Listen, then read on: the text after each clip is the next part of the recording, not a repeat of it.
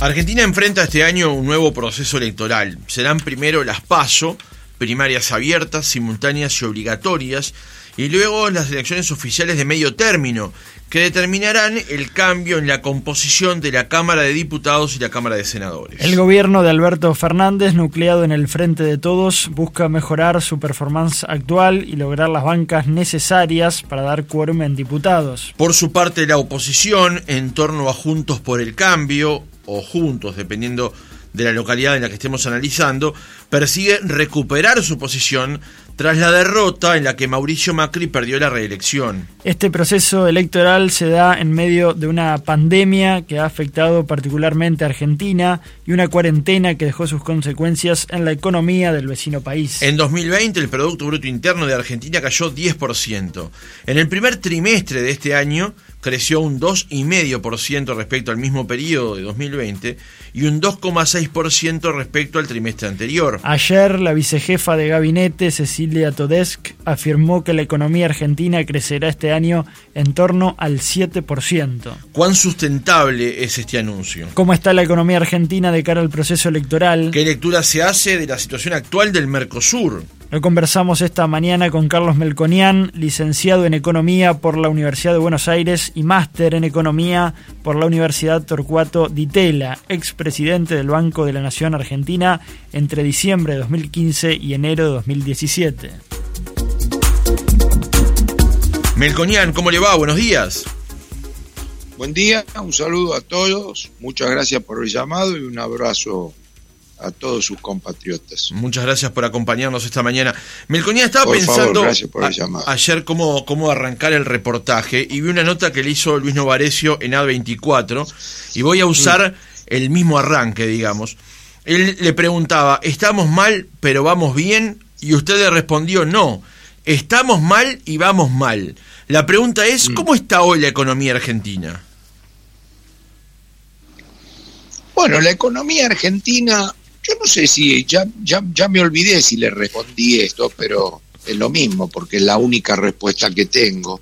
La economía argentina, por supuesto, para una definición, uno siempre hace política, me enseñaron, pero eh, para una definición profesional, apolítica y sin camisetas, depende de cómo la quiera mirar. Puede mirar 70 años, puede mirar 12 años, puede mirar hoy. Este, cualquiera de las tres son válidas, no se superponen. Este, Argentina tiene una historia de 70, 80 años donde su economía no pudo alcanzar lo que se llama la estabilidad macroeconómica. Eh, y su principal caracterización es la volatilidad. Esos son 70 años. Mire todos los jugadores que pasaron por ahí. Hay una segunda visión que se puede enfocar desde el 2011 a hoy. Ahí han pasado dos administraciones casi y media, de distintos gobiernos también. Y si uno tuviera que caracterizarla, la debiera caracterizar por lo que se llama estanflación, que es inflación con estancamiento económico. Estancamiento es estancamiento uno busca el acumulado de crecimiento punta a punta y da cero. No da. Y poquito, pero es 2 más 2 más 2. Y en 10 años 2 más 2 más 2 da 20. No da eso, da cero. Eso es estancamiento con inflación. La inflación empezó en el Luego del cero que tuvimos en la década del 90, empezó primero al 20, luego al 30, luego al 40, lleva cuatro años entre el 40 y el 50. Y si tuviera que definir hoy, es complicado ir a una elección con el peor nivel de, de la economía, de lo que nosotros llamamos PBI, nivel respecto al 15, 17 y 19, que fueron los tres años electorales anteriores, el peor poder adquisitivo, el más alto desempleo, la más alta pobreza, o sea, son y la más alta inflación, indicadores de cómo está la economía para enfrentar un acto electoral. Entonces ahí usted tiene una definición de cómo estamos donde no es que no me he querido comprometer, dije todo lo que tengo para decir, pero eh, acá se usan las tres definiciones en la Argentina. El que quiere hablar de 70, 80 años de Argentina, el que quiere hablar de, eh, de 12 años de estancamiento o estanflación y el que quiere hablar del hoy. Entonces, eh, ese es el estamos mal. Y el vamos mal es porque yo no veo una política económica orientada a salir de esto. Entonces, digamos, recién empieza la discusión y no sé qué le contesté a Novarecio, pero si no está en esto, le pegan el palo. Eh, sí, es exactamente, con otras palabras, pero sí, el, concepto es el mismo. Melconian, eh, estoy tentado a preguntarle, antes de venir al presente y hablar de las elecciones y de la economía actual, eh, preguntarle por la historia, qué pasó en los 70 años, por qué Argentina no ha podido salir de ese estancamiento. Sé que daría para 3, 4, 5, 10 programas, ¿no? Eh, para un seminario. Por eso. No sé si encontraríamos la solución. Por eso, no tenemos tanto tiempo, pero apelo a, la capacidad de síntesis. ¿Por qué Argentina no logra salir de ese círculo vicioso que usted está mencionando? Bueno, si yo tuviera que remontarme a condiciones objetivas, es por su clase dirigente, pero no por su sociedad. O sea, cuando digo esto el otro día, una política de Argentina se enojó, este, porque al decir su clase dirigente, claro, uno queda excluido, porque yo no fui nunca dirigente ni lo soy. Fui un año en mi vida presidente del Banco Nación. Entonces parece que le, le tirara la bosta a otro. No es el caso. Estoy dando un razonamiento objetivo. Si fuera una isla del Caribe, uno podría decir que como vive del turismo y de la exportación de banana y, sufre los huracanes, entonces está sometido a cuestiones ambientalistas, de cuna, de nacimiento, de territorio que Dios le dio, etcétera, etcétera, etcétera. Pero Argentina no es eso he visto en el mundo un país con potencialidad, he, visto en el mundo como un país con las condiciones como para ser un gran país, he visto en el mundo como un país que dicen, dicen, porque para mí es historia, pero eh, es así, eh, quiero decir que no lo viví empíricamente, fue quinto en el mundo. Entonces, eh, siempre tiene dirigentes, ha tenido dirigentes de todos los partidos, en, en épocas de dictadura ha tenido militares, este, afortunadamente tenemos recontrafianzada la democracia, dentro de la democracia hemos tenido distintas camisetas, el, quien hizo la transición democrática en, en la Argentina la invocó y terminó siendo presidente porque conmovió a la sociedad recitando el preámbulo y la constitución que estaba olvidada en la Argentina. Luego no se cumplió eh, ni el artículo 14, ni fomentar las cosas que dice la, la institución. Entonces, como que yo diría, este, eh, tiene una buena casa, tiene una buena familia y está mal. ¿Quién son responsables? Y los padres. Esa es la impresión que yo tengo.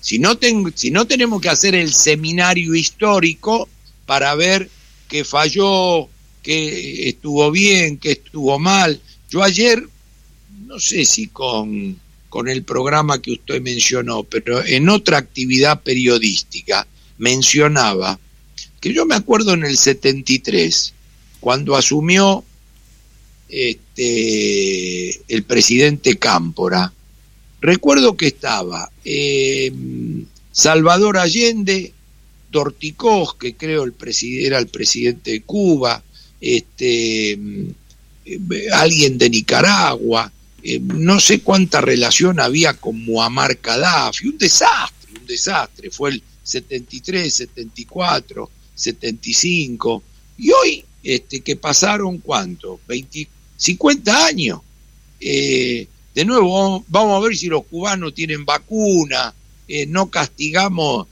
la dictadura de Nicaragua, o sea, tiene una errática política exterior. Por ejemplo, yo no soy del área eh, exterior, pero vengo de la colectividad armenia. El comercio internacional y la política exterior está notablemente vinculada.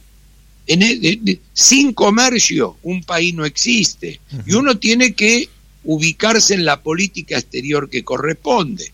Argentina no ha tenido una política de Estado ahí. Los 90 han sido una cosa, los 2000 otra, los 80 otra. Se, errática la política exterior. La política exterior en el capitalismo occidental tiene un alineamiento. Y ustedes en Uruguay, y no me voy a meter en cosas del Uruguay, pero han tenido 15 años un gobierno de izquierda que desde la Argentina se ve lo mismo este, eh, en términos de política de Estado que cuando le toca al centro o a la centroderecha.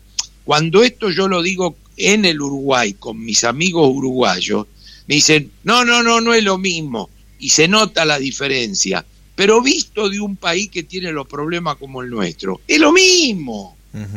Es lo mismo. Y visto desde la órbita internacional, también es lo mismo. Porque yo nunca he visto a la izquierda uruguaya decir las cosas que dice la izquierda argentina. No lo he visto. Este, de repente la, izquierda uruguaya se va a poner mal por lo que digo, porque quisiera que yo los viera más izquierdistas son ultramoderados, son recontramoderados. No los estoy descalificando, los estoy felicitando. ¿Para qué? Bueno, para, para saber que los países son izquierda moderada y derecha moderada, extremos que quedan afuera, y que si algún día cumplen las reglas de la democracia en todo su sentido, se incorporan. Nosotros nos la pasamos inventando y buscando la avenida del centro y la tercera posición. Entonces, quiero decir, son problemas a los cuales hemos llegado en la relación con el mundo y en el contenido de políticas macroeconómicas, este, porque son muy difíciles de, de, de, de convencer en el debate popular en el debate popular. Melconian, si lo, que le planteaba Juan eh, requería de un seminario, probablemente esto que le voy a preguntar ahora requiera de una serie de libros. Pero ¿nos puede explicar el tema de la inflación en Argentina? ¿Cómo en los últimos 80 años eh, hubo 11 años donde la eh, inflación más o menos estuvo en estándares internacionales, después tuvo uno de 5.000 y el resto promediando más o menos el 80%? Y bueno, porque ese, es el otro tema. A esta altura del partido, y ustedes pueden buscar mis antecedentes, yo no hablo ni de, la ideología ni del dogmatismo. Ha quedado comprobado en el mundo y en la Argentina en particular este, eh, que financiarse, financiar el agujero con emisión de moneda en forma permanente o financiar el agujero con deuda en forma permanente, financiarlo con dólares o con pesos, no cumplir los contratos preestablecidos y demás lleva a la inflación.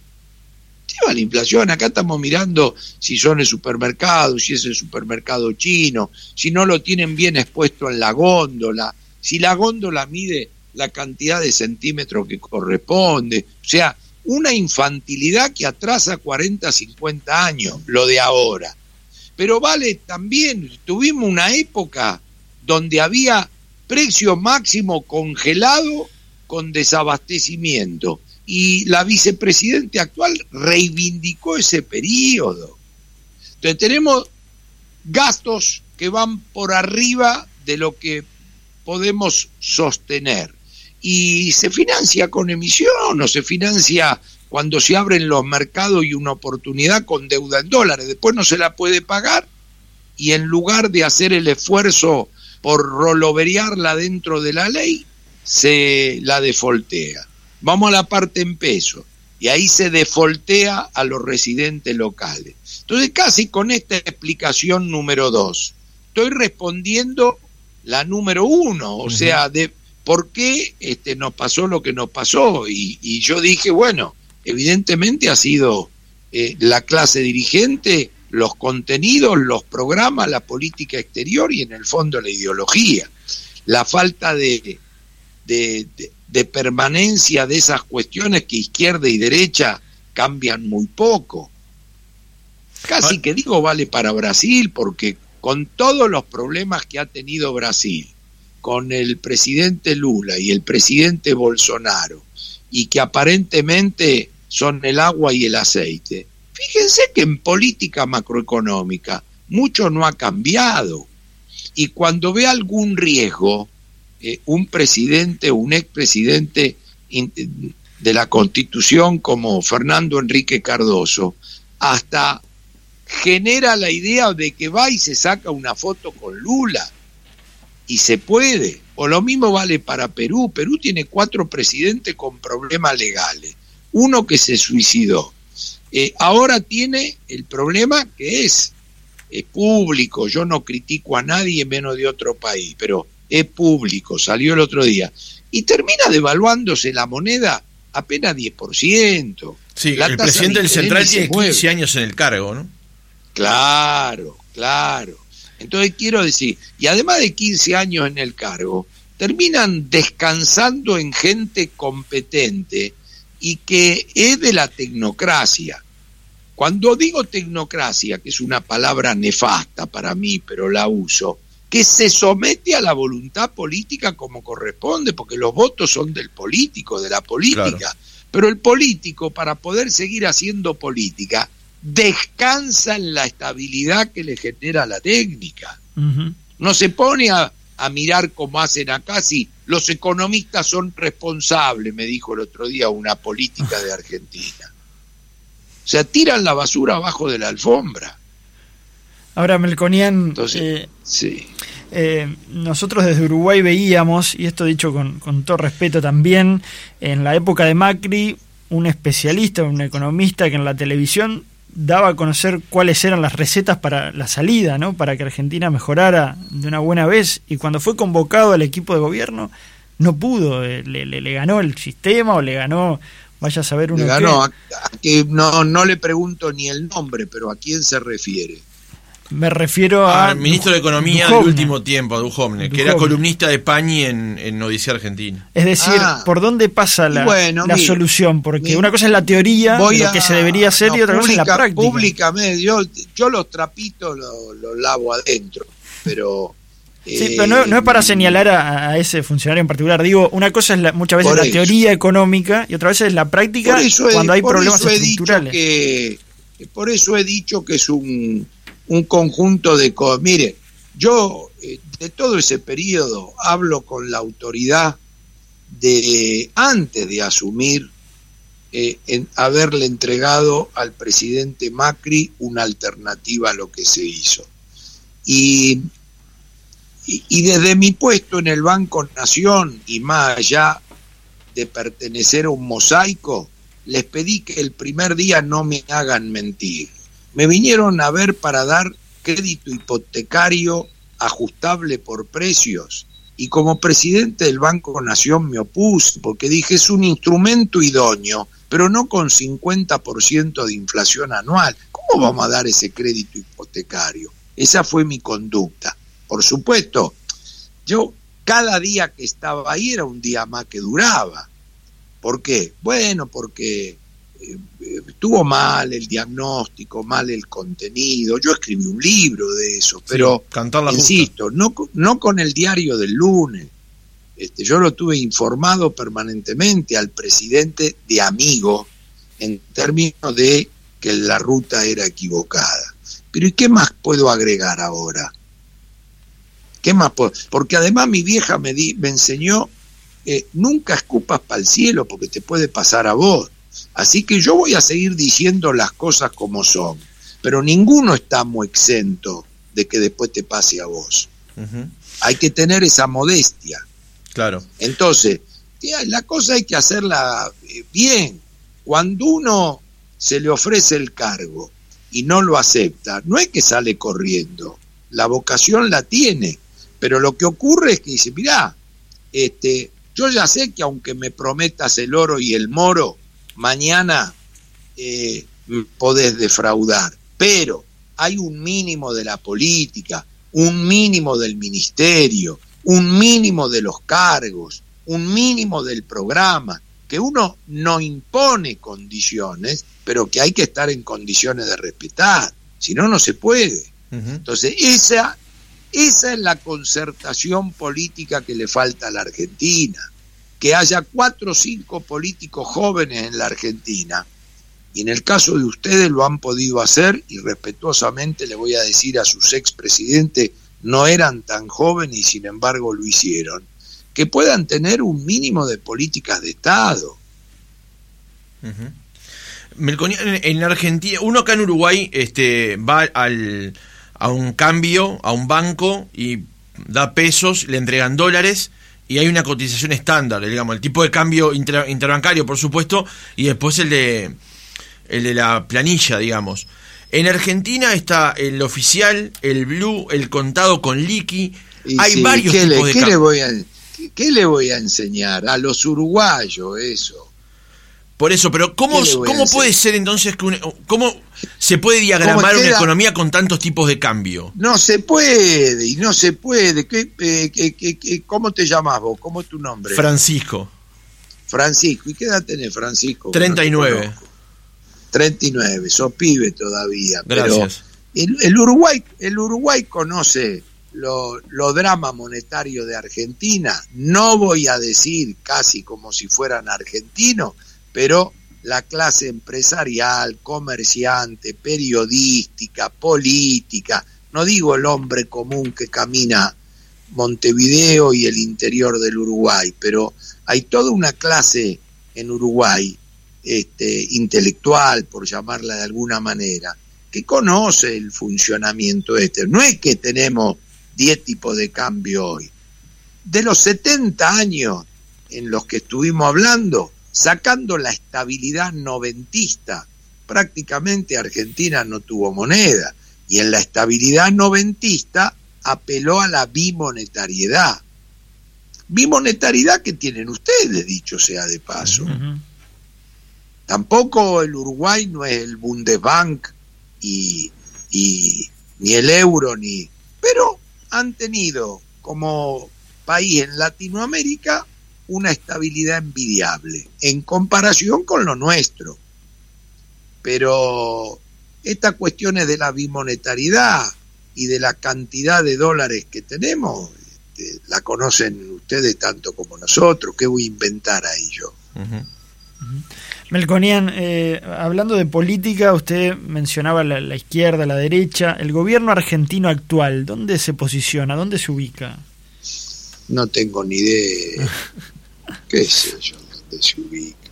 Porque es una alianza, este, es un movimiento, es toda, todas esas definiciones pomposas y grandilocuentes que no dicen nada. Lo más importante de, este, de esta actualidad de la sociedad argentina, creo, y espero no equivocarme, es que está podrida y no compra más espejitos de colores. Espero.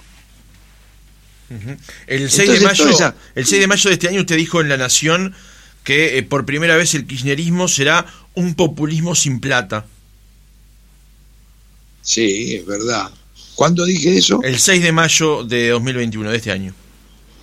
Y sí, sí, es así. O sea que lo caracteriza al kirchnerismo como un populismo, digamos. Y bueno, porque ¿qué ocurrió?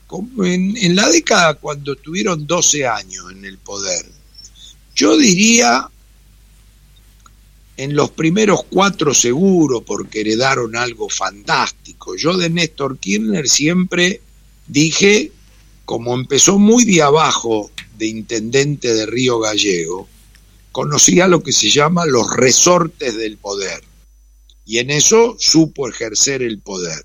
Todo el resto, todo el resto, siempre fue mérito de lo que lo precedió. Tuvo un país capitalizado, le hicieron todo el ajuste fiscal, todo el ajuste externo y tiró de la piola, tiró de la piola, se autoredó con Cristina Fernández, tiró de la piola, tiró de la piola hasta que los últimos cuatro años, entre el 2011 y 2015, ya empezó a hacer un ejercicio de populismo sin plata o con menos plata. Todavía les quedaba 40 mil millones de dólares de reserva que rifaron. Pero tenían un país con energía, con trigo, con soja, con vaca, con fondo de pensión, con Banco Central, que fueron liquidando, liquidando, liquidando, liquidando, liquidando, liquidando. Yo di mis fundamentos macroeconómicos de eso, ¿eh? No, no me puse de punta por ponerme, siempre opiné esto. Entonces, cuando ahora arrancaron en el 2019, más allá de que Macri al final había terminado en un ajuste muy fuerte del Fondo Monetario y dejaba algunos colchoncitos, ya esta era una experiencia nueva, porque no se heredaban los colchonazos que se heredaron en el 2003. Se heredaban colchoncitos, tres meses. Y vino la pandemia, que es mortal. Claro. Para todo el planeta Tierra. Y los mató. Compensado parcialmente con la santa soja. Entonces está este cóctel de herencia de colchoncito, pandemia que me mató, santa soja que compensa. Al final del día es un populismo sin plata. El colchoncito y la santa soja sirvió para no volar por el aire. Si no volaba por el aire, la economía. Sabiendo, yo siempre di la derecha y me decían que tenía visión oficialista. Siempre di la derecha que la pandemia fue un problema muy grave en el mundo. Claro no solo en la Argentina. Este, que acá se gestionó mal, hubo otro problema con la vacuna, pero todo, claro, pero hay que diferenciar lo que es la pandemia de la, de la cuarentena y los efectos de la segunda. Y discutimos mucho, no me meto en esos quilombos, que si era la vida o, o la economía. ¿Saben qué pasa, muchachos? Yo lo dije sin ponerme colorado Nadie sabía una mierda de eso, empezando por los epidemiólogos. Nadie. Entonces, ¿de, qué estamos hablando? Empezando por... Sí, con el diario del lunes podemos hablar de la pandemia. O alguien habló de la Delta hace un año y medio. No, nadie. Entonces, Exactamente. Vamos, vamos corriendo detrás de los acontecimientos, con mejor gestión y con peor gestión. Y uno queda esclavo de las palabras en estas cosas. Pero volviendo a la pregunta original, quiero decir, la falta del colchón del 2003 y la compensación de la soja con la pandemia, etcétera, etcétera, etcétera, da un cóctel donde aparece un populismo sin plata. Y un populismo sin plata es como si viniera Papá Noel con la bolsa vacía. Que, eh, eh, muy, muy, buena imagen. Melconian, eh, ya en el, en el cierre, las elecciones paso simbólicamente generan mucha cosa, ¿no? Incluso la economía, son como una encuesta, se dice, muy efectiva porque la gente tiene que ir a votar obligatoriamente. ¿Qué se puede esperar? ¿Qué, qué, puede, qué espera el oficialismo? ¿Qué espera la oposición de este, de este acto eleccionario? esperar está hay un gran signo de interrogación, porque miren, de un lado, de un lado este, está que los oficialismos perdieron todo en el mundo, presidencial, medio perdieron todo. La pandemia se llevó todo puesto, por un lado. Segundo, los números de vacunación y de economía son muy malos. Eso va en la parte negativa. Del otro lado, eh, salvo del presidente de la Rúa, ningún gobierno argentino perdió la primera elección de término medio de la vuelta a la democracia. Y del otro lado está la famosa liturgia peronista, el conurbano, el norte argentino, que pasan la generación y los votan. Entonces, nadie sabe en esa balanza de los positivos y negativos qué da. Pregunta, ¿podrá haber algún fenómeno a la chilena, a la peruana? Donde 40% de la gente no va a votar, no quiere a nadie. ¿Podrá haber? No lo sabemos. No lo sabemos. Entonces, es un gran signo de interrogación. En el deseo, por eso yo divido eh, comentario objetivo de deseo. En el deseo, a la Argentina le convendría para este tipo de gobierno un límite que la sociedad como ocurrió en el 2009, 13, 15, 17, Luego en el 2011 y 19 los dejó avanzar de nuevo, pero que le diga que hay límites institucionales para avanzar en las cuestiones en las que no se debe avanzar. Eso sería muy bueno, pero ahí ya está, entró a jugar, casi digo, el deseo. La segunda cuestión es que los argentinos no nos acostumbremos a Berretalandia. La palabra berreta en Uruguay se entiende, ¿no? Sí, sí, sí. Tiene distintas excepciones, pero se entiende perfectamente. Por eso. nosotros debemos rechazar Berretalandia, no debemos acostumbrarnos a que hay una nueva Argentina que es esto y va a ser así. Tenemos que tener el orgullo de rechazar eso y volver a la fuente, volver a que la honestidad, la escuela y el trabajo pagaba, pagaba, pagaba. mami, los chicos me hacen burla. ¿Por qué? Porque voy a la escuela porque soy honesto y trabajo. Bueno, deja que te hagan burla, vos seguí. Hay que recuperar eso. Hay que recuperar. Y hay que ponerse a pensar todos juntos en cómo en el 2023 este, se pueden capitalizar los errores y la clase dirigente de Argentina puede lograr un acuerdo casi, voy a tentarme a decir, a la uruguaya para poder mirar para adelante. Carlos Melconian, economista argentino, expresidente del Banco Nación, muchas gracias por haber estado con nosotros otra mañana. Bueno, gracias a ustedes este, y es enorme el afecto que yo tengo por el Uruguay, lo sabe todo el mundo, así que este, les mando un gran abrazo a todos. Que pase bien, muchas gracias.